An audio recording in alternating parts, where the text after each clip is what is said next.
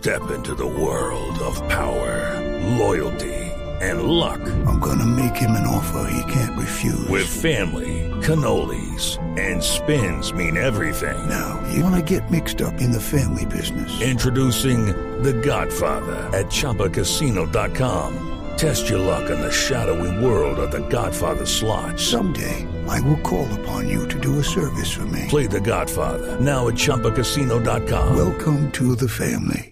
Purchase necessary. VGW Group. Void where prohibited by law. 18 plus. Terms and conditions apply. En información política de Bogotá, la Alianza Verde mantiene abierta la posibilidad de concretar un apoyo con el candidato Enrique Peñalosa de cara a las elecciones de alcalde en la capital del país.